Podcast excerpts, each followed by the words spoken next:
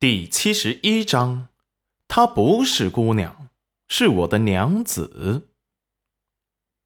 谈好百年野参的价格，孙掌柜又拿起三十年份的看了看，见没有任何的瑕疵，立即眉开眼笑的看着戚云染：“姑娘，这只三十年份的野参处理的极好，保存的也很好，价格上就给你上次五百两。”你看怎么样？这野参在他们的手上可以轻松的翻十倍。裴元君视线不经意的扫过戚云染腰间的不起眼破旧的布袋子，野伤参放破布兜里，随意的放着。孙掌柜还说保存完好。然后裴元君就麻木的看着自己的小媳妇儿。二十一张一千两的银钱，淡定的收入布袋中，然后又接过五百两放了进去，眼睛都没眨一下，比他还淡定。裴元君忽然觉得自己的定力还没有他家小媳妇儿好。戚云染卖完东西，神清气爽的准备去钱庄把钱给存了，却见。本是跟他一起出来的裴元君，突然又倒回了药房。他干什么？裴元君回到药房，孙掌柜心里猛然一个咯噔，难道他们又反悔了？裴元君见他看过来，惊愕的视线，说道：“不要把他卖了多少银子说出去。呃，还有，说话停顿了一下。”孙掌柜抹了把额头被吓出来的虚汗，不是反悔就好。哎，这你放心，我们陈氏药房对所有出售珍贵的药材的客人啊，啊，都保密，绝对不会乱说的。呃，您还有什么事儿啊？呃，可以直接吩咐。没了，就是告诉你，她不是姑娘，她是我娘子。孙掌柜唇角微抽，他怎么觉得他倒回来说的最后这句才是他最想说的呢？害他心都提起来了，以为他反悔不卖了，没想到却是因为一个称呼。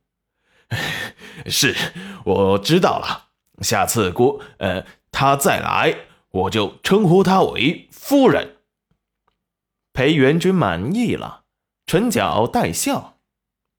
这一下，脚步生风的去找戚云染了。戚云染一出来，见裴元君又回去了，正好把他甩掉，他才不会把银子分给他呢。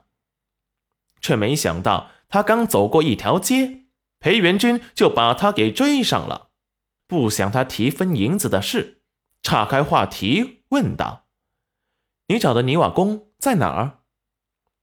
裴元君看着眼神闪躲的戚云染，突然想起他的封口费。夫人是不是还忘了什么事？戚云染蓦然转身，大步向前走去，腰间的破布袋子跟他一点也不搭，但是不失是一种聪明自我保护的办法。嗯，快点回去了，不然刘叔该等急了。我先回去等你的消息了。说完，不等裴元君什么反应，捂着腰间的袋子跑了。裴元君唇边闪过笑意，哼，还真是调皮的可爱呀。石安看着自家公子痴汉的模样，望天无语，立即追了出去保护齐云染。那一个粗心大意的女人身上。可是有两万两银子，公子说了，以后他的月钱就从他家夫人给他的生活费里面结给他，所以为了以后也有更能够炫耀的媳妇儿，他还是看紧戚云染的钱袋子吧。戚云染刚到镇上停牛车的地方，裴元君也追来了。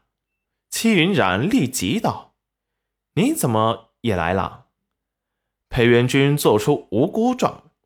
哎，跟娘子一起回去啊？哎，你不是？这时牛车上打盹的刘叔醒了过来，看着戚云染他们，立即开心道：“哎呦，云染丫头，哎呀，大郎，你们回来了！哎，快上车。呃，村长和李正啊说，等你们回去才分银子呢。”